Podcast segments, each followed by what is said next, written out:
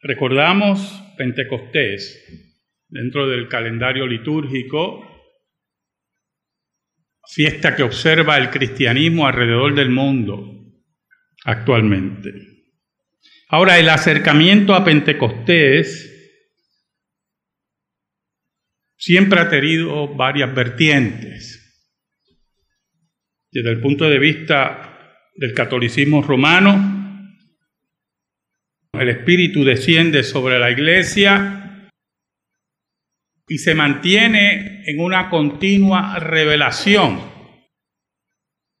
Esa continua revelación que se plasma posteriormente no solamente en la escritura, sino también en la tradición eclesiástica. El catolicismo romano plantea que mueve a la iglesia por medio del magisterio de la iglesia, a definir otros dogmas que no están en la escritura. Por lo tanto, la fuente de revelación está abierta y por eso podemos ver dogmas principalmente marianos o dogmas de revelaciones de santos, como es interpretado Pentecostés en Roma. Tenemos el caso del carismatismo. El acercamiento del carismatismo a los conceptos revelativos tienden a ser altamente contradictorios. Porque regularmente los grupos carismáticos plantean que el canon está cerrado y que la Biblia es suficiente, pero en la práctica no es la realidad. Cuando usted cree que hay revelaciones nuevas, cuando Dios puede hablar audiblemente, cuando usted cree que hay apóstoles hoy, usted está negando la suficiencia de las escrituras. Está afirmando que la escritura no es completa, que usted necesita otra ayuda, que es lo que plantean las sectas. Las sectas siempre han planteado que la Biblia no es suficiente.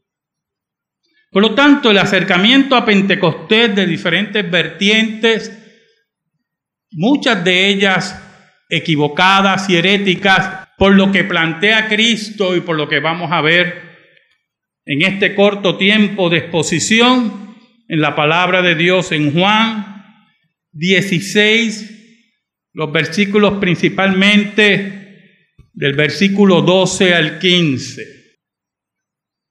Y en ese acercamiento a Pentecostés, por medio de la profecía de Cristo, por medio de la profecía de Juan el Bautista, vamos a ver y vamos afirmar con Cristo la suficiencia de la revelación bíblica, la suficiencia de la escritura para nuestra vida. Y que se vea Pentecostés como un hecho ya declarado, como una realidad profética cumplida, que se extiende desde Jerusalén hacia el mundo, llevando la palabra de Dios como debe ser. Oramos. Te damos gracias, Señor, Dios bueno por todas tus bendiciones y cuidados.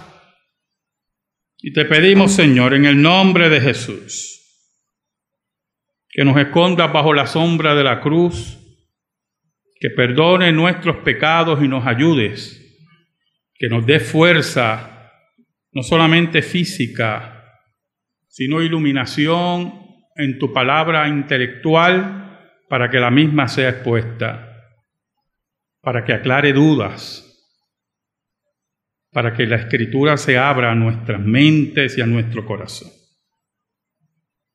Ayúdanos, Señor, en esta hora. Por Cristo Jesús oramos. Amén y amén. Los discursos de Cristo en Juan van anunciando la partida del Mesías del planeta Tierra pero con una afirmación de que la iglesia no iba a estar huérfana. la iglesia iba a recibir otro consolador, consolador enviado por Cristo, procedente del Padre y de Cristo, para que llenara de poder a la iglesia para enfrentar las vicisitudes y la muerte, para que me sea testigo hasta lo último de la tierra. Por lo tanto, las palabras de Cristo anunciaban un evento que posteriormente, por revelación del mismo Espíritu Santo, Pedro entiende, como hemos leído en Hechos 2, que es el cumplimiento de la profecía de Joel. La iglesia se apropia de esa profecía y le da una aplicabilidad a ella misma, a la iglesia, la cual se compone de judíos y gentiles. Ahora, el versículo 12 dice, aún tengo muchas cosas que deciros, pero ahora no la podéis sobrellevar. Jesucristo, cuando dice que tiene muchas cosas que decirle, anuncia que hay una extensión revelativa de sus palabras y de sus enseñanzas. Esa extensión revelativa iba a ser labor y trabajo del Espíritu de Dios. En el versículo 13 dice, pero cuando venga el Espíritu de verdad, Él os guiará a toda la verdad, porque no hablará por su propia cuenta, sino que hablará todo lo que oyere y os hará saber las cosas que habrán de venir. Es interesante cómo Cristo le dice a la iglesia, eso que tengo que decirles a ustedes va a ser la labor del Espíritu Santo. La labor de llegar a la iglesia, la labor revelativa, la labor por medio de los apóstoles. Esos que fueron enseñados por Cristo y van a ser enseñados por el Espíritu Santo. Pero cuando venga el Espíritu de verdad, eso es lo primero que usted tiene que ver en el texto. No es un espíritu para cuestionar. No es espíritu para preguntar. Es la labor revelativa de Dios que viene con verdad y justicia. El espíritu de verdad. Él viene a confirmar, escuche bien, las palabras de Cristo. Yo soy el camino, la verdad y la vida. Viene a recoger las palabras de Cristo y afirmarlas en el corazón de su pueblo. Aún más, dice, Él os guiará a toda la verdad. Es interesante porque cuando observamos la labor de los apóstoles, observamos, número uno, que los apóstoles empiezan a predicar la verdad, que los apóstoles empiezan a enseñar la verdad, pero que los apóstoles empiezan, escuche bien, a instituir doctrina, a crear doctrina y enseñar doctrina, porque cuando los apóstoles hablaban era la palabra de Dios. Acompáñeme a Primera de Tesalonicenses, capítulo 2. Primera de Tesalonicenses capítulo 2, el versículo 13. Mire cómo dice el apóstol Pablo.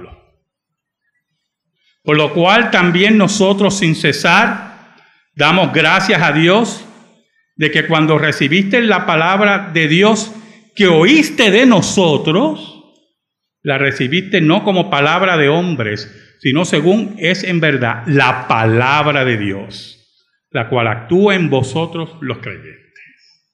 Los apóstoles podían reclamar que cuando enseñaban, cuando predicaban, estaban enseñando y expresando la palabra de Dios. La pregunta que usted se tiene que hacer es muy sencilla. ¿Qué apóstol moderno puede hablar así? ¿Qué apóstol moderno puede reclamar que lo que él dice es palabra de Dios? Si lo hay, es un charlatán. Si no lo hay, no son apóstoles. Porque una de las labor de los apóstoles era enseñar la verdad y establecer doctrina. Tenían lo que se conoce la autoridad apostólica. Y esa autoridad apostólica venía por el Espíritu de Dios, como Cristo anunció en este versículo 13. Añade, porque no hablará por su propia cuenta, sino que hablará todo lo que oyere y os hará saber las cosas que habrán de venir. El Espíritu Santo dentro de la economía de la Trinidad existen las tres personas y entre ellas comparten la verdad, oyen la verdad, viven la verdad. Y el Espíritu de Dios en su ministerio cuando llegaba era para enseñar la verdad y no la verdad descontinuada de las otras personas de la divinidad. Es la unidad de la Trinidad en la cual hay la predicación y la enseñanza correcta. Escuche, hermano, muy importante lo que voy a decir, porque usted puede pensar, creo que su pensamiento, lo que voy a decir ahora, es correcto. El problema es el principio filosófico. Pastor, pero todo el mundo dice lo mismo. Todas las iglesias dicen lo mismo. ¿Es verdad? Por eso empecé diciéndole que hay una sola fuente de autoridad. Y ese es el problema que tenemos con las sectas que nos rodean, con el catolicismo romano, con muchas iglesias evangélicas, que tienen otra fuente de autoridad. Y cuando usted tiene otra fuente de autoridad, esa fuente de autoridad es espuria. Cuando usted tiene otra fuente de autoridad espiritual y canónica, fuera de la escritura, usted se salió del carril del Espíritu Santo.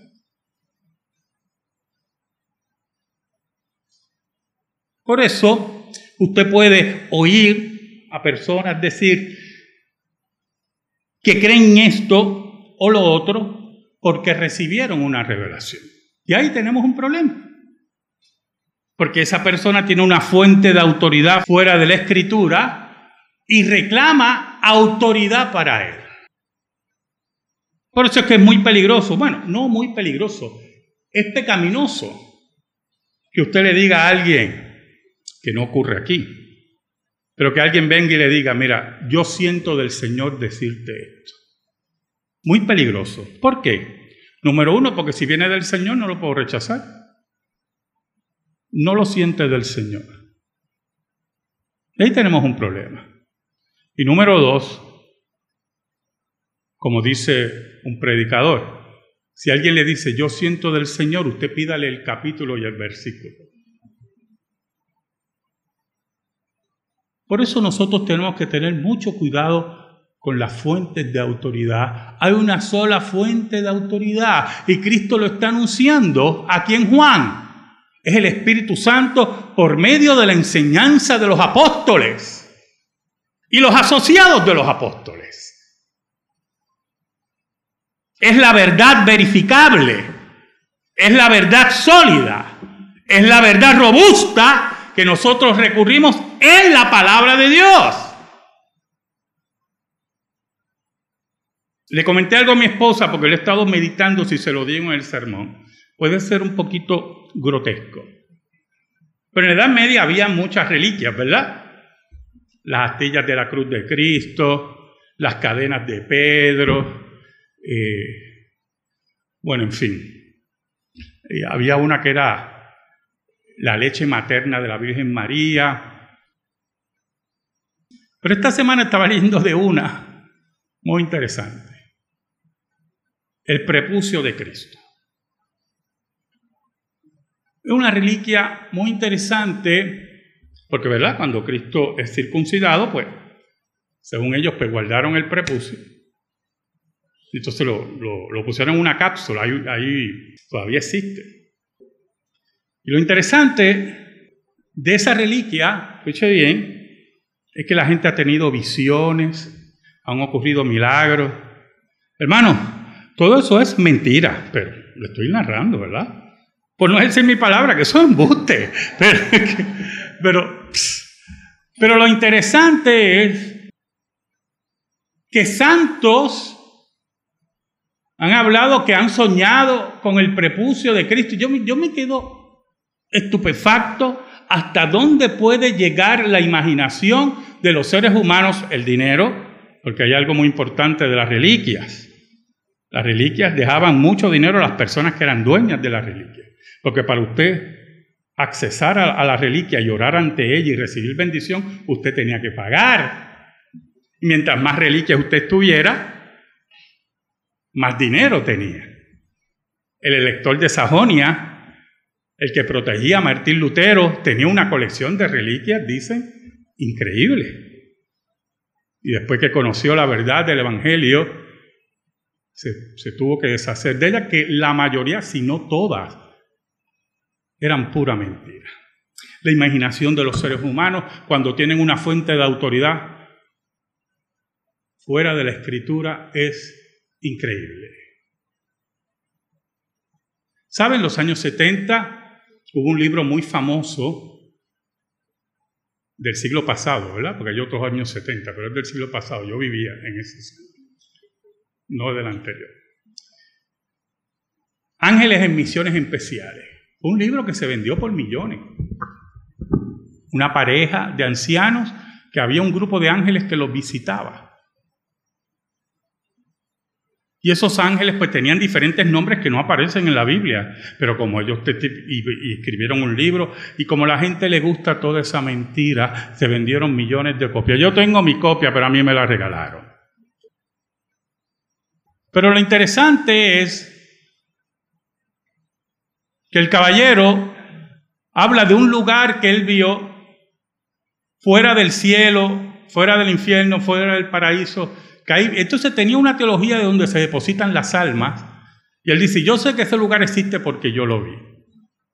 Fuera de la escritura. Decía que él sabía que los ángeles ya estaban en la casa porque el perro los veía y el, el rabo del perro era así como una antenita. No es broma. Nos reímos, ¿verdad?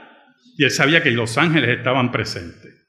Yo personalmente creo que los medicamentos, pues aparece que le faltaban medicamentos, algún problema, y cuando él se dio cuenta que podía sacar dinero como las reliquias, la Roma sin imágenes, pudo escribir el libro. El Espíritu Santo no hablará por su propia cuenta.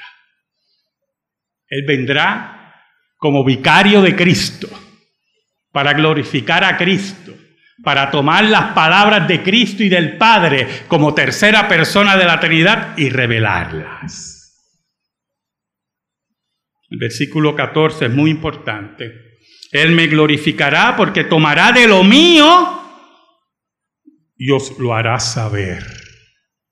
Tomará de la autoridad de Cristo, de la doctrina de Cristo y se la dará a los apóstoles, a la fuente de autoridad y la tradición apostólica que está en el Nuevo Testamento, porque nosotros creemos en la tradición, la tradición apostólica que está en el Nuevo Testamento.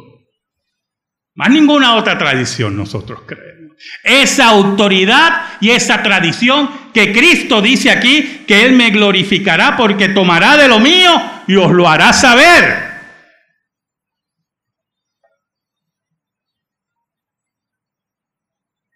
¿Sabe, hermano? Cuando hay movimientos espirituales centralizados en el Espíritu Santo, usted tiene que tener cuidado con eso. Porque el Espíritu Santo no quiere atención para Él, sino para Cristo. El Espíritu Santo viene a hablarnos de Cristo. El Espíritu Santo viene a glorificar a Cristo. Por esos movimientos que surgen falsos como el de la iglesia Mita, que era el movimiento del Espíritu Santo, pues usted sabe que son movimientos falsos, heréticos, diabólicos, porque se centralizan en una persona que, por cierto, ya está muerta, y que reclaman para el nombre de ella salvación para ellos. es el acercamiento equivocado. Escuche bien, es el acercamiento equivocado a Pentecostés. Esto nos lleva a un segundo punto relacionado a este versículo. El Espíritu Santo glorifica a Cristo, toma de lo de él y lo hace saber. Por lo tanto, Pentecostés como evento profético en el capítulo 2 de Hechos, como evento histórico en domingo, solamente ocurre una sola vez. Cuando usted oye a la gente reclamar, como una vez yo oí un predicador, que, malo que no está Jackie aquí, pero era amigo de Jackie, que decía, yo estoy orando por un segundo Pentecostés, estamos oyendo la voz de la ignorancia bíblica. Estamos oyendo la expresión de no atenerse al cumplimiento profético. Es decir, que el cumplimiento profético que reclama Pedro no debe ser reclamado.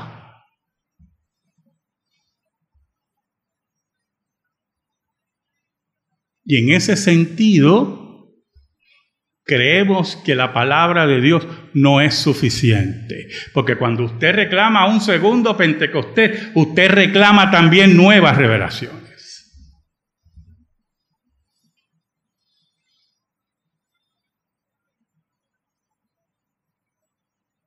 El versículo 15 es trinitario, totalmente trinitario. Todo lo que tiene el Padre es mío.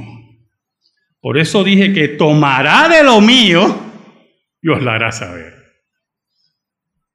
La labor del Espíritu de Dios es la labor del Trino Dios, de la economía de la Trinidad, que toma del Padre y del Hijo para revelarnos las palabras de Cristo, la autoridad de Cristo y el señorío de Cristo. ¿Sabe? En ese caminar, los apóstoles recibieron el poder del Espíritu Santo en ese día en Jerusalén y comenzó un peregrinaje de aprendizaje de lucha, de persecución, pero de afirmación doctrinal que los iba a llevar hasta lo último de la tierra. En ese proceso de la labor del Espíritu Santo, hermanos, aparece un personaje vital para la labor doctrinal de la iglesia y fue Saulo de Tarso. Y Saulo de Tarso que respiraba muerte contra los cristianos, que quería su muerte, que quería su encarcelamiento, no sabía que había sido escogido por Cristo para ser su apóstol. Y cuando se le revela en el camino a Damasco, llega ciego al lugar donde tenían que cuidarlo por tres días y aparece uno de los enviados del Señor y le impone las manos y recibe el Espíritu Santo y con ello recibe la autoridad apostólica porque Dios lo llama como apóstol, como un abortivo. Y el apóstol Pablo empieza a predicar con la voz del Espíritu de Dios y a establecer doctrina y ser el guía doctrinal de la iglesia hasta el día de hoy. ¿Sabe, hermano? Hoy que celebramos Pentecostés, más de dos mil años de Pentecostés. Nosotros como iglesia reformada afirmamos la voz del Espíritu que está viva. Viva. ¿Sabe por qué? Porque la palabra de Dios está viva. Y el Espíritu de Dios es la que inspira la palabra de Dios. Y el Espíritu de Dios nos habla por su palabra. El Espíritu de Dios nos guía por su palabra. El Espíritu de Dios por su palabra nos señala a Cristo. Es sencillo. Como dice el apóstol Pablo, la palabra de Dios es la espada del Espíritu. Amén. Gracias te damos, Señor. Te pedimos, Señor, en el nombre de Jesús, que tu palabra, por el Espíritu de Dios, sea depositada en nuestra vida y en nuestro corazón. Por Cristo Jesús. Amén y amén. Estamos en silencio, hermano.